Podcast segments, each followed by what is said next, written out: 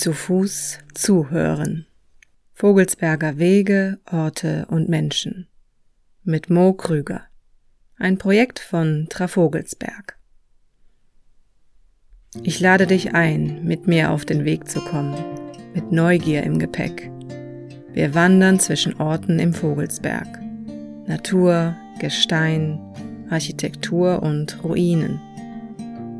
Wollen Menschen begegnen, ihren Stimmen lauschen, Wege, Flüsse, Grenzen überschreiten, den Pfaden ihre Geheimnisse entlocken. Folge 3 Aufgeben oder durchbeißen. Wanderung von Homberg-Ohm nach Romroth. Alles begann mit einem Kind im magischen Baum und endete mit Kassenpiepsen und Autolärm. Dazwischen wurde ich auf dieser kräftezehrenden Wanderung durch die Augusthitze unerwartet mit großen Hindernissen und noch größeren Fragen konfrontiert. Eine Erzählung über Freiheit, Demut und das Recht auf den eigenen Weg. Meine siebenjährige Tochter hat noch Sommerferien und sitzt deshalb mit im Auto, als mein Mann mich am späteren Morgen eines sonnigen Donnerstages nach Homberg fährt. Wir alle sind ein bisschen aufgeregt. Meine Große freut sich besonders darauf, in der alten, hohlen Linde vor der Schlossmauer zu klettern. Dort angekommen nehme ich ihre Stimme im Inneren des Stammes auf, weil sie gerne auch mal Teil einer Podcast-Folge sein möchte. Wo bist du denn jetzt hier gerade? In einem ganz alten Baum. Und wie alt ist der? Tausend Jahre alt. Wie findest du den? Cool.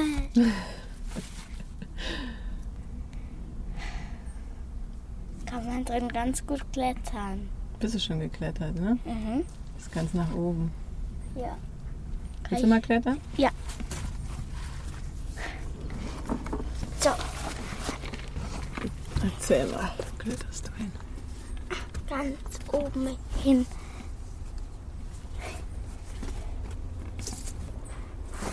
Vielleicht sagt die Linde dir ja, was du mir wünschen sollst. Ich weiß noch, was ich dir wünschen soll. Okay. Kannst du es runterrufen? Mhm. Eine gute Wanderung, viel Glück und dass der Glücksbringer Glück bringt. Dankeschön. Der Glücksbringer ist ein kleiner Plüschigel, so groß wie ein Ei, der bereits in meinem Rucksack sitzt. Als die beiden sich verabschieden, um Gummistiefel kaufen zu gehen, versuche ich mich bewusst an den Moment zu erinnern, als ich im April diesen Jahres am Ende der Wanderung von Mücke in stiller Freude genau an diesem Ort den Hang des Schlossberges hinab auf die vielen Fachwerkhäuschen und in die Ferne blickte. Zwischen jenem und diesem Augenblick liegt nicht nur ein Sommer, für mich persönlich eine ganze Welt. Ich bin nicht mehr dieselbe, die hier vor der Schlossmauer steht. Auch die Apfelbäume vor mir sind nun dicht belaubt und schwer mit Früchten behangen, der feuchte Rasen darunter bereits mit vielen faulenden Äpfeln gesprenkelt. Ich muss aufpassen, wo ich hintrete. Passend zu diesem Anblick liegt der süßlich strenge Duft der Biomüllabfuhr, die sich teilweise rückwärts die engen Gassen hochschiebt, in der Luft. Begleitet von den vertrauten Geräuschen des Fahrzeuges, die in mir immer eine gewisse Wachsamkeit erzeugen. Haben wir die Tonnen rausgestellt? Ich will hier eigentlich gar nicht weg.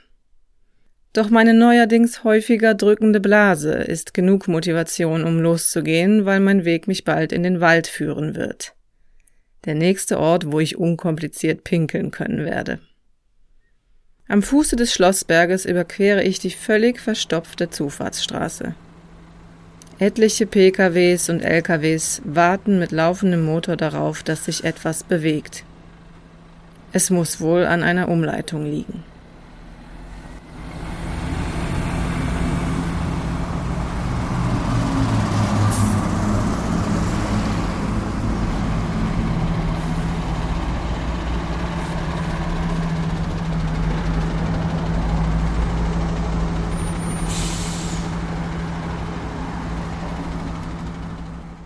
Ich passiere das Homberger Freibad, das geöffnet zu sein scheint. Das könnte vielleicht der letzte Tag der Saison sein, denke ich mir. Ab morgen sollen die Temperaturen stark sinken. Beim Betreten des Waldes begrüßt mich ein Schild. Betreten auf eigene Gefahr. Unter der Schrift eine Comiczeichnung mit einem Erwachsenen und einem Kind, die mit erschrockenen Gesichtern unter fallenden Ästen stehen. Der Wald. Ein gefährlicher Ort? Ich fühle mich gerade eher so, als würde ich Zuflucht und Frieden finden. Nicht nur, weil ich mich endlich im Gebüsch erleichtern kann. Dennoch weckt der Wald in mir in der Regel schon eine gewisse Wachsamkeit und auch jetzt fange ich intuitiv an zu singen, um alle Waldbewohner über mein Dasein zu informieren. Prompt entdecke ich zwei Hirschkühe, die circa 20 Meter entfernt vom Weg zwischen den Bäumen stehen. Ich muss an den Spruch denken. Wenn du nicht willst, dass Tiere sich wie Beute verhalten, verhalte dich nicht wie ein Jäger. Also spaziere ich singend, entspannt und ruhig vorbei. Die Tiere schauen mir bloß nach. Über weichen Nadelboden wandere ich an der Hartschlucht entlang, bis ich die Straße fast nicht mehr hören kann. Im Vergleich zum Frühling ist der Wald nun stiller, bis auf den Verkehrsraum über seinen Wipfeln.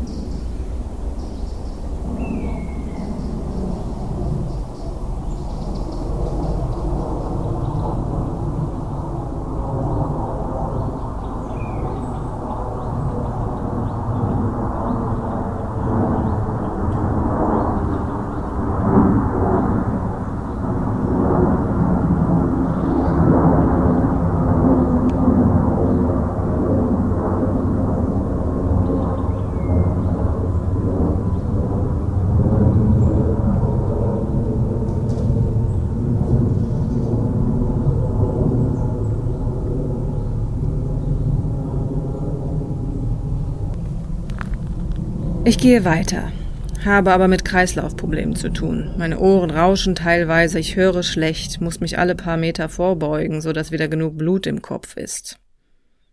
Ich muss langsame und kleine Schritte machen, übe mich in Demut. Noch weiß ich nicht, welch große Bedeutung sie wenig später bekommen wird.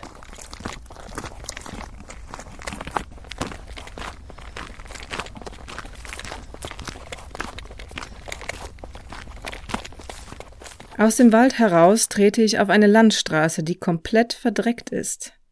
Als ein Lastwagen vorbeifährt, muss ich die Augen schließen und die Hand vors Gesicht halten, um mich vor der Staubwolke zu schützen. Meine Route führt mich wenig später wieder auf einen Waldweg und ich wundere mich, wie dicht dieser bewachsen ist. So als würde er gar nicht mehr genutzt, geschweige denn gepflegt werden. Irgendwann türmt sich vor mir ein riesiger Erdwall auf und der Weg endet einfach. Ich hasse es, wenn das passiert, wenn Karte und Umgebung einander plötzlich nicht mehr entsprechen. Die Geräuschkulisse bestätigt meine Vermutung, dass ich auf eine Baustelle gestoßen bin.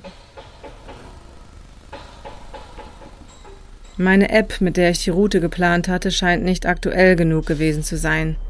Auf der Karte waren zwar Baustellenzeichen vermerkt, aber die Wege waren noch vorhanden. Ich gehe ein Stück den Wall entlang, doch das Vorankommen wird immer schwieriger, weil große Steinbrocken unter dem hohen Gras liegen.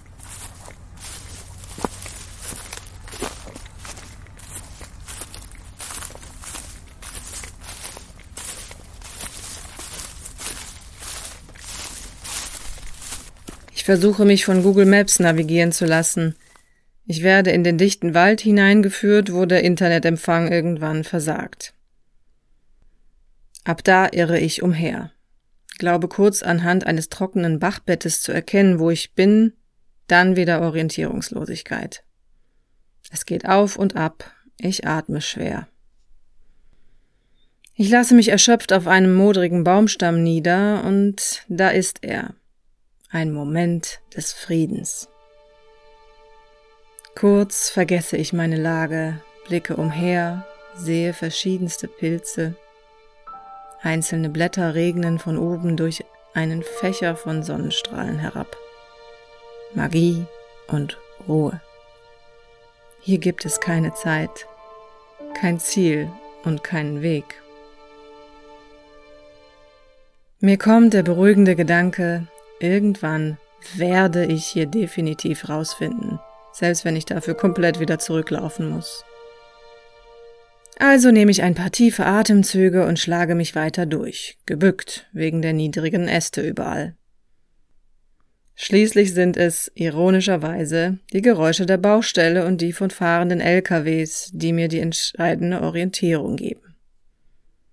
Ich trete endlich wieder auf die Straße, fast genau an der Stelle, wo ich sie vor einer gefühlten Ewigkeit verlassen hatte. Mir ist heiß. Ich ziehe meinen Hut ab, er ist voller Spinnweben, meine Hose übersät von kleinen Kletten. Ein paar hundert Meter die Straße runter parkt ein LKW. Der Fahrer macht offensichtlich Mittagspause. Hallo. Entschuldigung, wissen Sie, wie ich nach Maulbach komme? Okay, alles klar. Aber wenn ich da weitergehe, komme ich auf eine Straße? Ja. Okay. Wunderbar. Danke.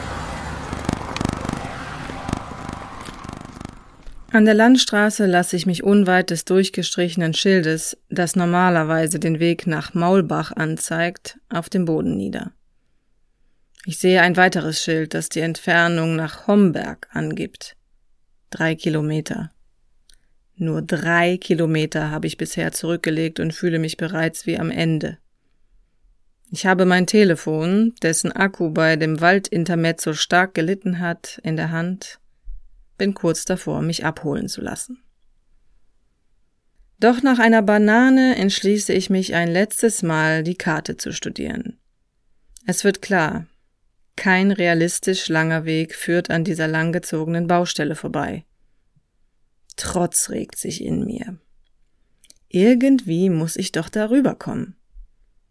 Ich versuche es weiter und folge einem Waldweg etwas weiter südlich.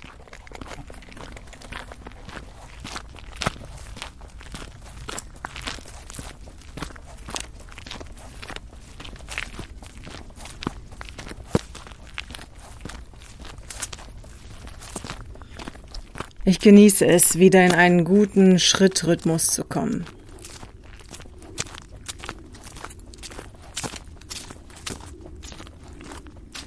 Auf einer Bank der Vogel- und Naturschutzgruppe Maulbach mache ich Rast. Zuversicht keimt in mir auf. Doch schon ein paar Meter weiter stoße ich auf ein weiteres unüberwindbares Stück Baustelle. Wie viel Kraft habe ich noch? Eins ist klar, mich nochmal im Wald verlieren darf nicht sein. Doch dann sehe ich, dass da eine große Weide ist, die länger an der Baustelle entlang führt. Ich entscheide mich ein letztes Mal nach einer Möglichkeit zum Überqueren zu suchen und finde sie auch. Die tiefe Baustellengrube erhebt sich circa 100 Meter weiter südlich auf eine Ebene mit der Wiese, und zu meinem Glück entdecke ich auf der anderen Seite eine Stelle, wo der alles begrenzende Bauzaun tatsächlich umgekippt im Gras liegt. Meine Chance. Ich warte ab, bis ein Baustellenfahrzeug vorbeidonnert und renne mit einem Adrenalinschub rüber. Ich fühle mich so, als würde das Ganze in Zeitlupe passieren wie in einem Actionfilm, wo die Heldin in letzter Sekunde über einen unüberwindbaren Abhang springt. Was für ein Triumph! Diesen Kampf habe ich gewonnen.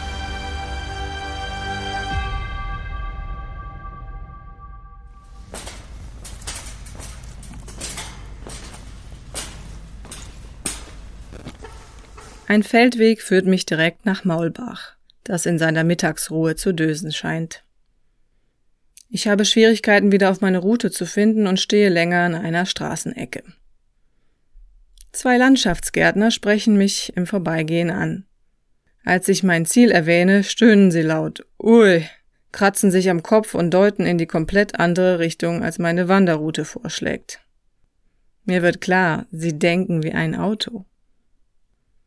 Doch dann schaltet sich ein älterer Herr, vor dessen Haus wir stehen, ein und erklärt mir souverän den Fußweg, der erst übers Feld und dann durch den Wald führt. Seine Stimme ist außergewöhnlich ruhig, seine Augen schmale Schlitze. Eine Aura wie die von Clint Eastwood. Er denkt zunächst, dass ich auf der Suche nach dem Vogelsberger Dialekt bin. Aber richtigen Dialekt habe ich nicht, das ist jetzt Sie haben keinen Dialekt. Das ist kein Vogelsberg-Dialekt. Ja, ich sammle auch keinen Dialekt. Daraufhin lässt er sich zögerlich, aber zugewandt auf ein Gespräch mit mir ein. Ich heiße Erich Naumann. Ja. Und Sie sind gebürtig aus Maulbach? Maulbach, ja. Und wie, warum sind Sie in Maulbach geblieben, Ihr ganzes Leben? Weil ich eine Arbeitsstelle in Homberg hatte mhm. und dann mit meiner Frau hat meine Frau ist hierher geheiratet. Dann bin ich hier geblieben, weil ich das Haus von meinen Eltern geerbt habe. Und mögen Sie Maulbach? Ja, ja. Was ist daran schön? Ach, das war schön. Ich, bin, ich lebe schon immer hier in Wasserhausen. Ich kann mir nicht vorstellen, woanders zu leben. Genau. Ist schön ruhig hier, ne? Ja. Äh, wie würden Sie den Vogelsberg beschreiben? Was, das, was ist das für ein Ort? Was sind das für Menschen, die hier leben? Der Vogelsberg und von hier aus kennen Sie auch schon mal ein Stück Holz, aber das ist noch weit weg hier. Können wir da schon was sehen? Ja, wenn wir Glück haben. ah. Viel Windkraft. Ist, ja, nee, ist schlecht heute. Wenn Sie hinter dieser, wo diese hohe äh, Strafstockbleidungen Mhm. Und da dahinter, wenn es hell klar ist, dann sieht man den Turm vom Vogelsberg. Da ist ein, ist ein Fernsehturm, was die Der Hoherothskopf? Ja. Ach, den sieht man von hier? Ja, nur den Turm, weil er ja. ziemlich hoch ist. Wahnsinn. Aber wie gesagt, da muss es wirklich klar sein. Und heißt immer, wenn's, wenn man den Turm sieht, dann gibt es schlechtes Wetter. Obwohl heute sieht man gar nicht hier. Vielleicht, ja, soll aber wieder soll, schlecht werden. Soll schlechter werden, ja. Ja, der Sommer scheint so ein bisschen vorbei, langsam. Heute so der letzte Tag. Ja. Und die Menschen im Vogelsberg, was sagen Sie zu denen? Ach, das kann ich. Das sind bestimmt 40 Kilometer von hier im Vogelsberg. Das kann ich jetzt Ihnen nicht sagen, wie die sind hier. Aber die Maulbacher, wie sind die so? Ach, die sind alle in Ordnung, ja. Weil wir haben jetzt, wie gesagt, am, am Hochvogelsberg, das sind bestimmt 40 Kilometer. Wir fahren auch jetzt mehr schon in den Raum Marburg-Giesli hinten. Da fühlen Sie sich mehr verbunden. Ja, mhm. ja. Ja, ja, ja, das ist näher dran schon. Ne? Ja, weil meine Frau auch aus der Richtung Marburg ist. Okay.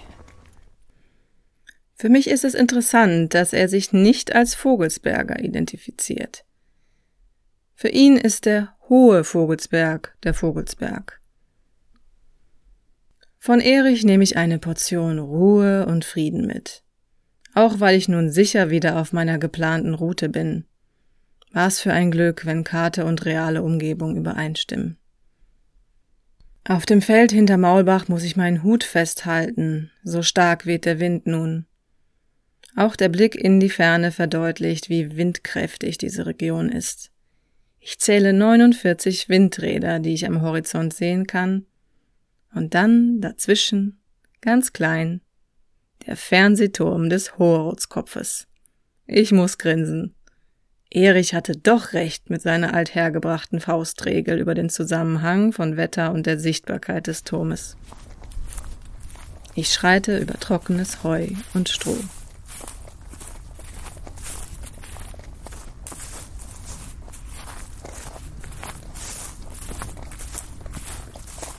Um mich herum ist alles abgeerntet. Die Felder ruhen in braun und beige. Einzig der Mais hält die Stellung, wartet noch auf seinen großen Moment und flüstert unterdessen seine Windgeschichten von Geduld und Einsamkeit.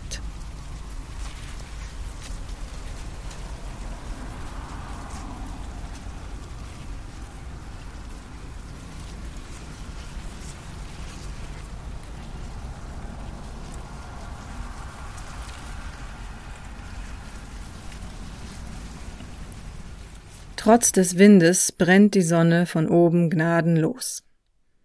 Als ich komplett verschwitzt den ersten Schatten des Waldes erreiche, mache ich an Ort und Stelle Rast auf dem Boden. Schon nach ein paar Minuten nähert sich ein älteres Ehepaar mit Hund. Er mit Walkingstöcken, die eher wie eine Maßnahme zur Sturzprophylaxe und weniger wie ein Sportgerät wirken. Sie hält den Hund an der kurzen Leine. Ich rücke ein wenig zur Seite, um ihnen ein Vorbeigehen zu ermöglichen, doch sie bleiben ein paar Meter entfernt stehen, grüßen mich schüchtern und fragen Auf Wanderschaft? was ich bejahe. Sie erklären, dass sie sowieso immer nur bis zu diesem Waldrand gehen und nun einfach kehrt machen werden.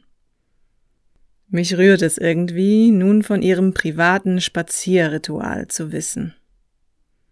Die Macht der Gewohnheit verbindet uns alle. Auch für mich gehört anfangs jedes Mal eine gehörige Portion Willenskraft dazu, mich auf gänzlich unbekannte Wege zu begeben. Doch sobald der erste Schritt getan ist, erfasst mich auch schon der Rückenwind der Abenteuerlust. Sie winkt energisch ab, als ich frage, ob ich ihre Stimmen aufnehmen dürfe. Nee, nee, lassen Sie mal. Insbesondere sie wirkt nun verunsichert, als hätte ich allein mit der Frage eine persönliche Grenze überschritten. Genau in diesem Moment beginnt der Hund unaufhörlich zu bellen an, was den älteren Herrn aber nicht davon abhält, mir detailliert den Weg nach Romroth zu erklären. Er sei nämlich im Nachbardorf von Romroth aufgewachsen, müsse ich wissen. Ich solle mich von keiner Kreuzung vom Weg abbringen lassen, warnt er mich. Auch bestätigen die beiden mir meine Befürchtung, dass der größte Teil des Weges immer noch vor mir liegt, was eine leise Verzweiflung in mir aufkommen lässt. Als die beiden sich verabschieden, rufe ich meinen Mann an und sage, dass es wesentlich später wird als geplant. Im Notfall müsse er die Kinder eben im Schlafanzug ins Auto setzen, um mich abzuholen, scherze ich mit nicht ganz ehrlicher Lässigkeit.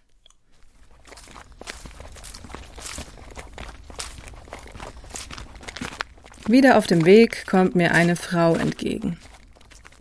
Einem spontanen Impuls folgend frage ich sie, was für eine große Baustelle das denn eigentlich ist, wegen welcher ich meine Wanderung fast beenden musste. Etwas überrascht über mein Unwissen, sie schaut mich an, als wäre ich eine Zeitreisende, erklärt sie mir, dass es sich um den Ausbau der A49 handelt und dass es da ja einen riesen Hickhack gegeben hätte deshalb. Bei mir macht es Klick.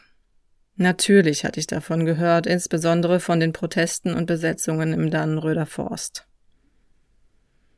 Das sind die Momente, wo ich mich sehr wie eine Zugezogene fühle. Ich habe die Region bisher nur punktuell erschlossen und eben noch kein verinnerlichtes Gesamtgefühl und Gedächtnis für übergreifende Themen. Leicht peinlich berührt bedanke ich mich und wünsche ihr einen schönen Tag. Es folgt ein langer, fast meditativer Marsch auf einem breiten, ebenen Schotterweg durch den Wald, ohne nennenswerte Steigungen. Er erlaubt es mir, mich in philosophischen Gedanken über Mensch und Mobilität zu verlieren.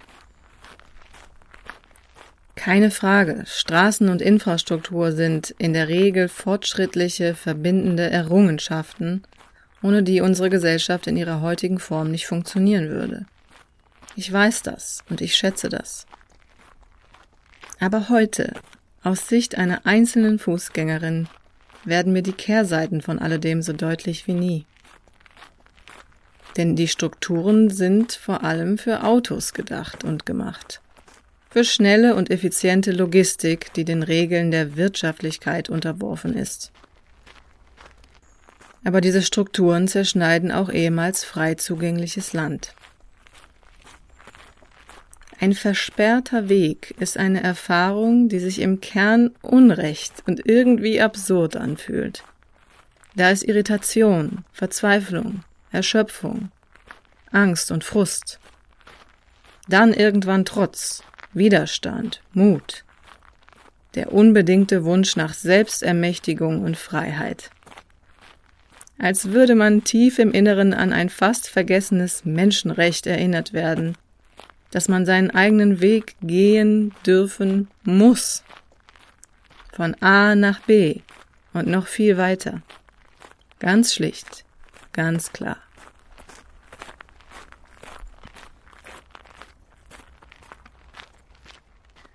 Es melden sich Schmerzen in den Beinen und in der Hüfte.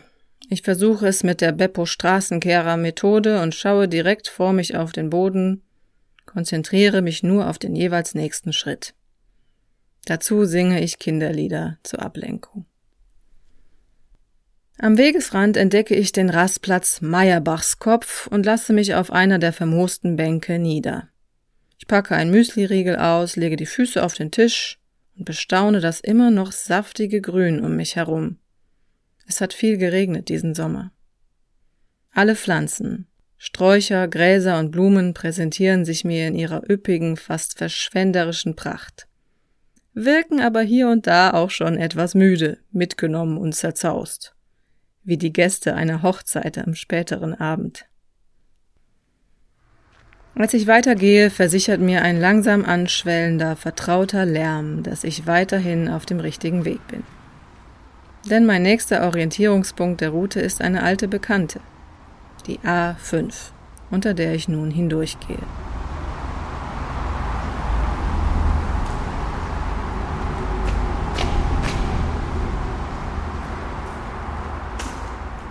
Schon verrückt. Noch vor fünf Tagen bin ich mit meiner Familie aus dem Urlaub im Allgäu mit dem Auto genau hier entlang gefahren. Ich nutze sie ja, all diese Strukturen, profitiere von ihnen, regelmäßig. Ich muss den Kopf schütteln über meine eigene innere Ambivalenz bei dem Thema. Der Schotterweg zieht sich weiter und weiter. Ich begegne keiner Menschenseele, mit Ausnahme von zwei Fahrzeugen einer Forstpflegefirma, die an mir vorbeiknirschen und ordentlich Staub aufwirbeln. Schließlich erreiche ich einen Bahnübergang, ohne Schranke oder Begrenzung. Nur zwei rote Lichter halten mich davon ab, einfach weiterzugehen. Nach einigen Sekunden zischt der RB 45 nach Limburg an mir vorbei. Intuitiv gebe ich mir Mühe, deutlich und mit genügend Abstand zu den Gleisen stehend auszusehen, um die Person in der Fahrerkabine des Zuges nicht unnötig zu stressen. Irgendwo habe ich mal gelesen, dass viele Zugführerinnen mit der ständigen Angst vor Suiziden zu kämpfen haben.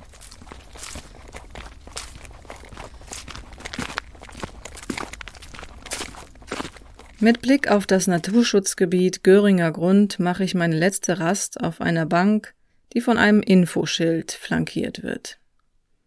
Ich lese, dass sich auf den Wiesen vor mir von 1721 bis 1835 der Jagdhof Jägertal befand.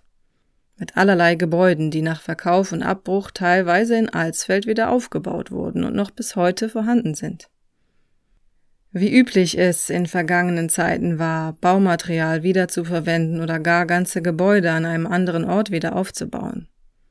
Ich denke an die Steine des Merlauer Schlosses, die für die Kirche und viele Wohnhäuser genutzt wurden, und auch an unsere kleine Fachwerkkirche in Ilsdorf, die in den 1980er Jahren von Bernsfeld an ihren jetzigen Standort transloziert wurde. Neben einem älteren Ehepaar auf ihren E-Bikes werden mir vor Romrot nur noch zwei Menschen begegnen, die ich Pilze sammelnd im Wald entdecke. Herbstliche Vorfreude regt sich in mir. Auch ich will die letzten Geschenke des Waldes genießen und nehme mir fest vor, bald selbst einen Sammelausflug zu machen, auch wenn ich nur Steinpilze und Pfifferlinge sicher bestimmen kann. Ich trete aus dem Wald hervor und weiß, dass es nun nicht mehr weit sein kann wieder zwischen Maisfeldern und begleitet von einer Geräuschkulisse des landwirtschaftlichen Fleißes nähere ich mich meinem Ziel.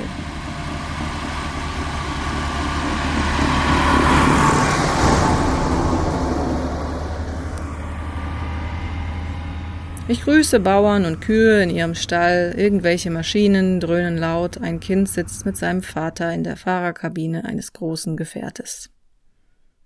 Wie so oft, wenn ich aus der Natur und der Weite der Felder in eine Ortschaft trete, fühle ich mich im ersten Moment wie ein unerwarteter Gast, der mit matschigen Schuhen das Wohnzimmer betritt. Ich werde beäugt, natürlich, so wie ich ja auch beäuge.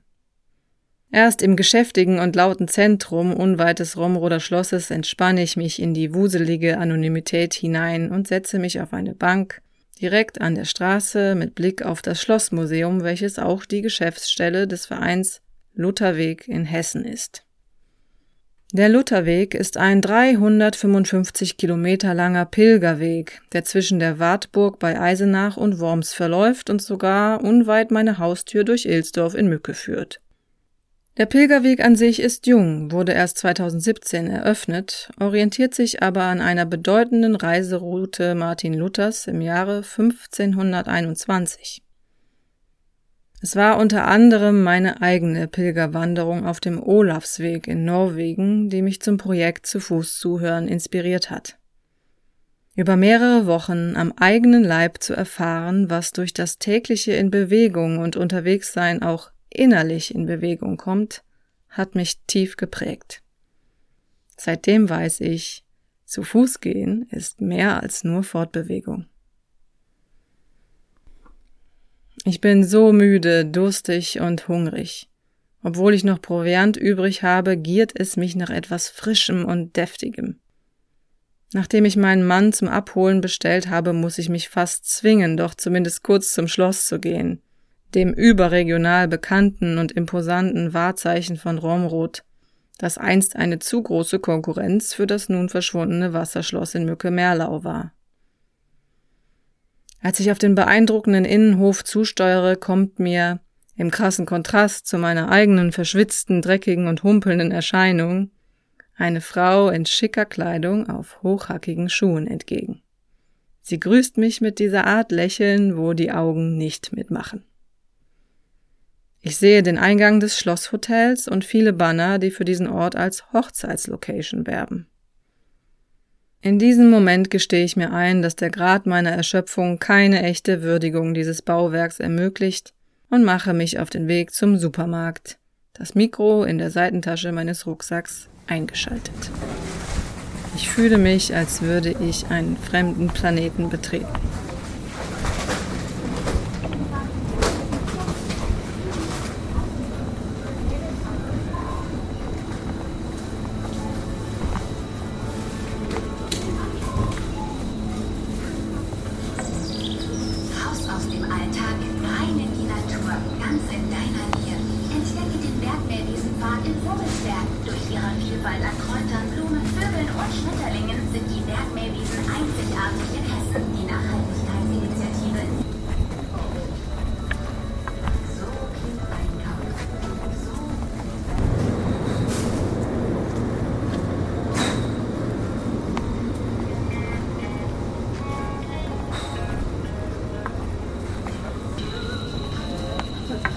Portugal, beer.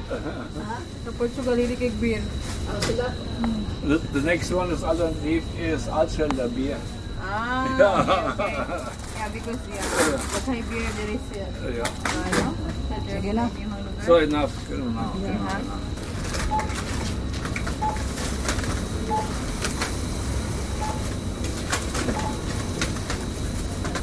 Sige, one hour and... 1 hour and 30 minutes silang ilang delay. So, may to 41 minutes na akong tanaw balik ang mapa. Wala naman kayo sa ihunong-hunong. Pero tagkas na yung biyahe. Haben Sie auch Payback? Ja.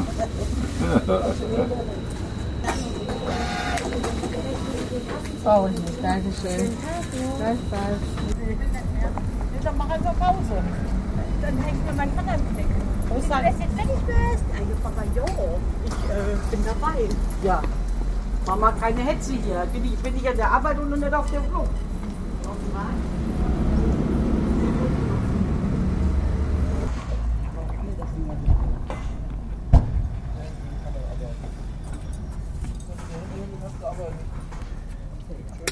Kannst ja warten, ne?